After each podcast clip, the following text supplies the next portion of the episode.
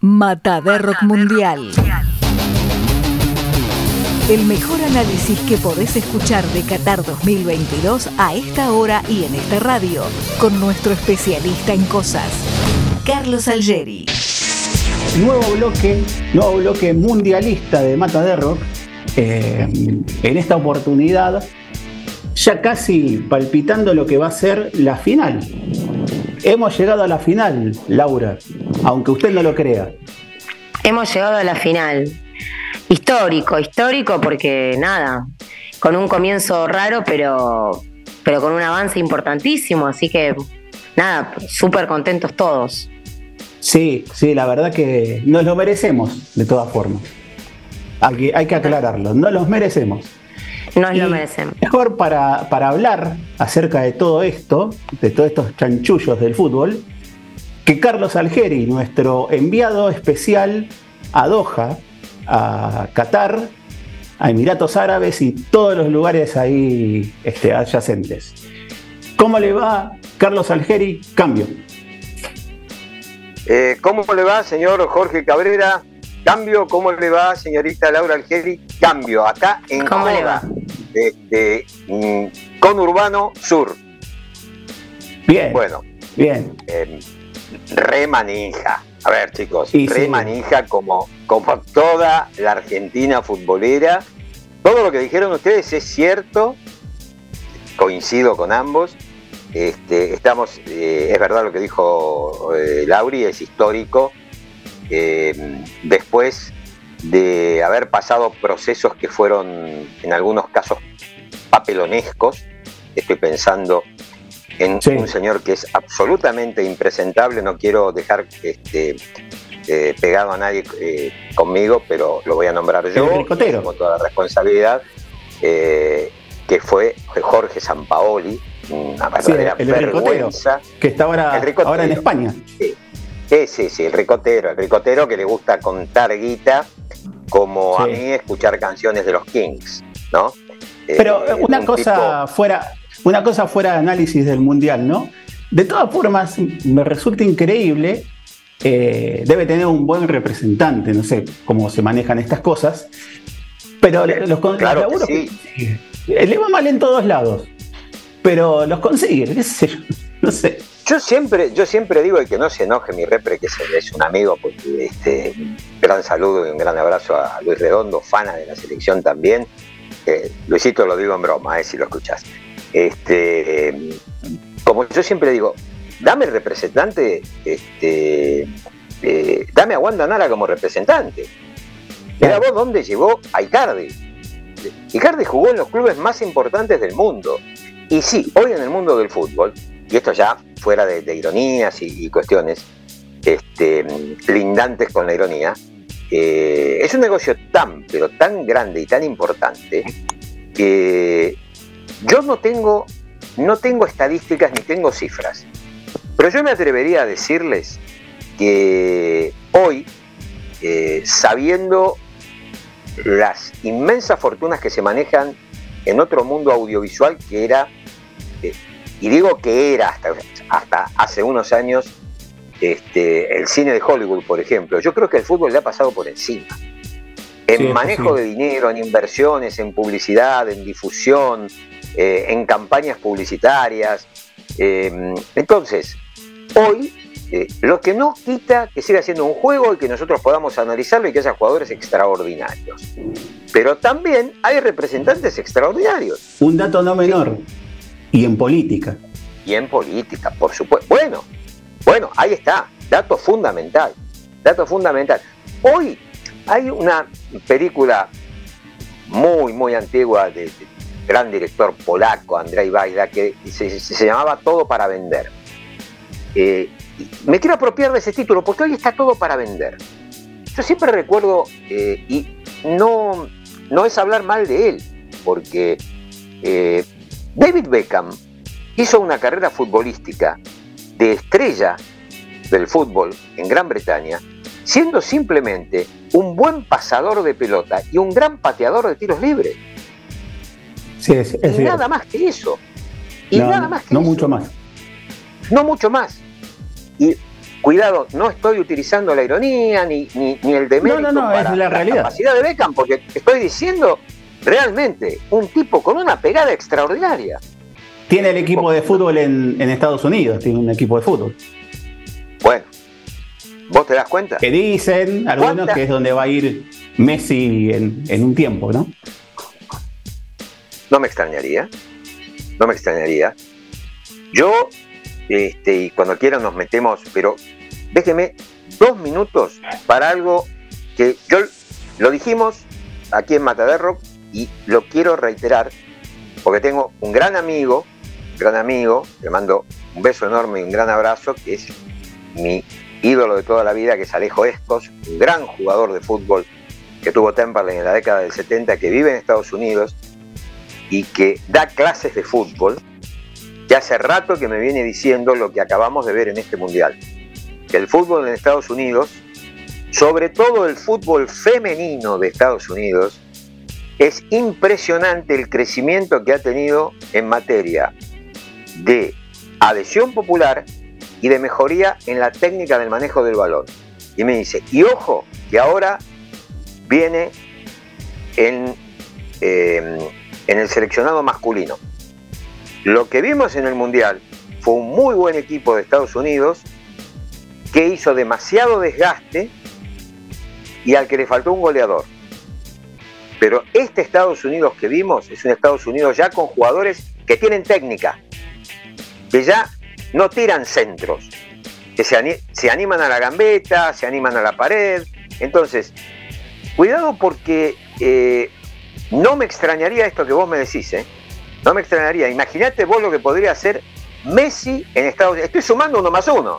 Digo, negocio Pero bueno, eh, futbolista extraordinario lo dijo el propio Messi, que a él le gustaría jugar en Estados Unidos porque uno de sus este, proyectos es vivir en Estados Unidos. A él le gustaría vivir un tiempo en Estados Unidos. No, no dijo que se quiere ir a vivir allá ni nada, sino que quiere ir a vivir un tiempo a Estados Unidos porque le gustaría esa, esa experiencia. No sé por qué le gustará tanto ir a Estados Unidos, pero bueno, el tipo quiere ir a Estados Unidos a vivir.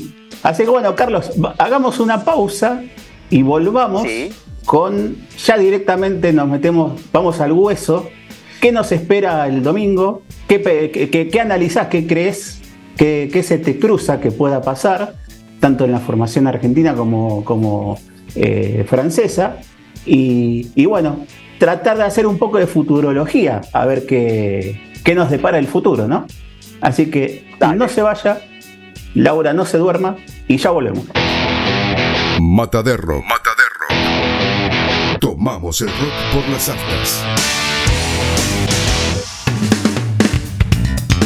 Seguimos en Matader Rock Mundialista, en este caso con Carlos Algeri, analizando, eh, filosofando, divagando, hablando pavadas eh, y hablando a veces cosas más serias, ¿no? Tratamos de hablar cosas serias, pero bueno, eh, no siempre nos sale. No siempre sale. En este caso vamos a tratar de ponernos serios y ver, a ver qué, es lo que, qué es lo que vaticinás, qué es lo que, se te cruza. ¿Cómo ves este cruce? Obviamente difícil, pero ¿cómo, cómo imaginás el parado de uno y otro equipo? Por el trabajo que ha hecho este gran cuerpo técnico, que además de Scaloni cuenta con Pablo Aymar, Walter Samuel y Roberto Ayala, yo creo que el partido, lo imagino, más que creer, imagino que están pensando en un partido de batalla en el medio de la cancha. ¿Por qué en el medio de la cancha? En parte, Jorge, nosotros lo hablamos en, en otros bloques mundialistas de los programas anteriores cuando hablábamos de Francia. Porque Francia es un equipo, son dos equipos en uno. De mitad de cancha para adelante, letal de mitad de cancha para atrás, temible. ¿Pero para quién? Para los propios franceses. Tiene un marcador lateral realmente muy flojo, muy veloz, como Teo Hernández, pero muy flojo. Marca mal, no anticipa, queda pagando muchas veces. El central de ese lado tampoco es seguro, tampoco es seguro. Y el arquero por más que a mí me lo vendan como uno de los mejores arqueros del mundo, yo insisto, Lloris se va a mandar una de las de él, ¿eh? Lloris se va a mandar una de las de él, porque es un arquero que hasta ahora eh, ha volado de palo a palo, lo ha atajado bien, pero no es un arquero confiable. Igual, a mí no me toca hablar de Francia, este, doy mi impresión de lo que veo. Entonces, sí, claro. Si vos tenés, vos tenés un equipo que atacando es una cosa y defendiendo es otra, lo que tenés que cortar es el nexo entre el lado bueno y el lado malo, entre el lado débil y el lado de la fortaleza. Y ahí es donde yo imagino que se va a plantear la batalla porque con vos lo hablamos Jorge y coincidíamos. El mejor jugador que tiene eh, Francia, en mi opinión, como estratega del equipo, es Antoine Griezmann, que todavía no sabemos cuál es su posición en la cancha, porque sinceramente yo, con todo respeto, no entiendo, no, entiendo cuál es la función que le, da eh, Didier Deschamps a, a Griezmann en la cancha, porque yo lo, yo lo veo mucho más rendidor cuando organiza los ataques del equipo. Es decir, pensemos cuando el ataque de Francia lo organiza Griezmann y cuando la pelota no pasa por él. Cuando la pelota no pasa por él son pelotazos frontales. Cuando la pelota pasa por él, hay cambio de frente, hay pausa, hay juego asociado. Entonces, Griezmann es un hombre a tener muy en cuenta. Sí, es el distinto del equipo. Exacto. Yo creo que, imagino, Enzo Fernández va a andar cerca de ahí. Mm. Va a andar cerquita de él. Entonces, imagino que Paredes va a jugar. Imagino que Paredes va a jugar no sé si Di María va a estar de entrada porque, claro, lo hablábamos con un amigo, ¿y a quién sacas? Pues yo digo, no, es un partido para Di María porque Teo Hernández, y claro, me hizo la pregunta, ¿y a quién sacas? Claro, este es el problema que tiene hoy Argentina. Claro, y la, y la otra incógnita, me parece a mí, es ¿qué conviene más? ¿A Di María de entrada o a Di María con los laterales ya cansados?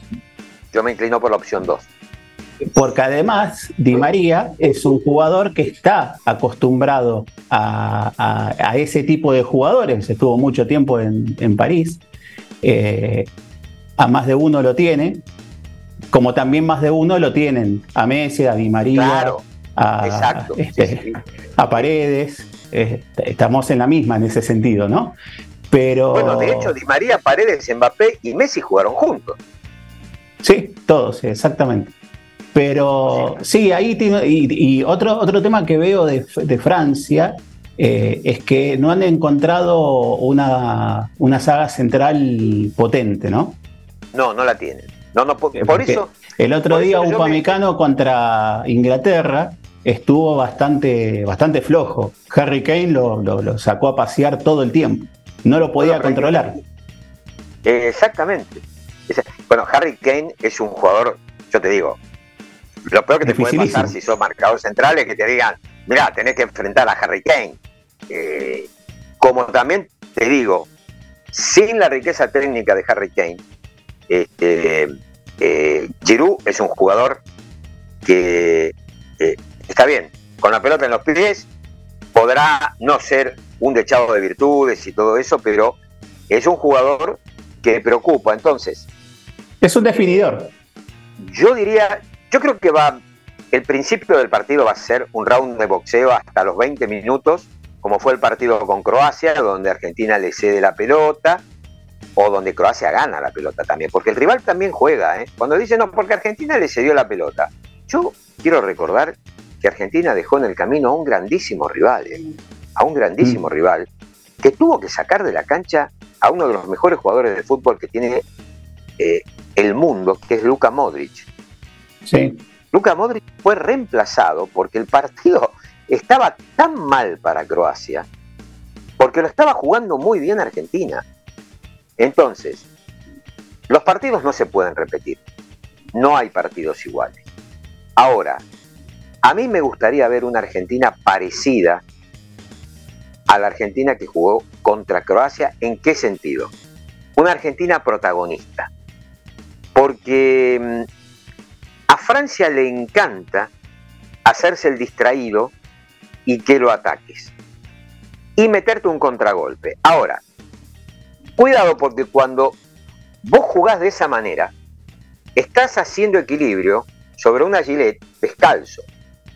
Es decir, vos podés dejar que te ataquen, te ataquen, pero cuando vos tenés enfrente un tipo como Messi, que en una baldosa te inventa una jugada que termina en el segundo gol de Julián, cuando tenés un tipo como Julián, que todo lo que anda cerca te lo manda dentro del arco, es riesgoso. Sí, sí. Entonces, y varios, y varios volantes con, que pisan el área. Exacto. Eso es importante. Alexis McAllister, Enzo, Fernández, eh, el mismo Paredes, tiene remate de media distancia. Sí, sí. No estoy diciendo con esto que sea fácil. Yo pienso en qué podría ser lo más conveniente para Argentina. Lo más conveniente es tener la Francia bien lejos de nuestra área. Bien lejos de nuestra área y recortadito lo máximo posible el territorio de Mbappé. Porque Mbappé en velocidad, en velocidad, es imparable. Entonces, hay que tratar de frenar la explosión de Mbappé. Seguramente va a tener un volante que lo siga hasta tres cuartos eh, del ataque francés, o sea, mitad de cancha de campo argentino, y algún defensor que le haga sombra en cuanto esté a la espalda de ese volante. Ahora, es un jugador extraordinario, donde tenga... aparte, aparte, Carlos es un jugador que vos sabés lo que te va a hacer, pero no puedes evitar de que te lo haga. Por supuesto, porque ese, es el tema. Por eso, por eso yo insisto en las virtudes del rival. Se dice habitualmente, pero lo marcó mal. No, muchas veces te comes un baile. Me ha pasado con jugadores hábiles. Mm. Te comes un baile porque el tipo juega mejor que vos. Y tratás de anticiparlo y no te sale, porque el tipo se ubica mejor que vos y no podés. Y bueno, entonces, creo que hay que tomar los, las precauciones que, por ejemplo, tomó Inglaterra, que lo marcó muy bien. Marruecos lo marcó muy bien también. No le dieron espacio. Este que es el Mundial, donde no hay espacio, donde todo sí, pero Marruecos hizo eso que hizo eso que decís vos, escalonado, porque por, estaba Hakimi, que un poco, un poco lo conoce, ¿no? Eh, sí, sí. Pero no, pero no lo tenía encima, lo esperaba más atrás. Si lo pasaba al, volante. Iba escalonando, claro, iba escalonando la marca, es verdad. Eh, iba escalonando la marca según el lugar de la cancha donde él estuviese. En cambio, Inglaterra sí le puso a, Skywalker a que lo marque. Porque es rápido. No, no lo pudo pasar nunca a Walker. Una sola vez. Una es rapidísimo. Pero ese sí estaba bien marcado. Vos te encargás de este. Pero tampoco estaba encimado, sino cuando, lo, cuando lo ves venir, te, lo cortás. Le metieron un marcador de características físicas muy similares a las de Mbappé. Claro. Fuerte y muy veloz. Pero eh, Walker también tiene una, una, virtud que en un defensor es esencial. Es un gran tiempista para anticipar. muchas pelotas, le ganó muchas pelotas anticipándolo.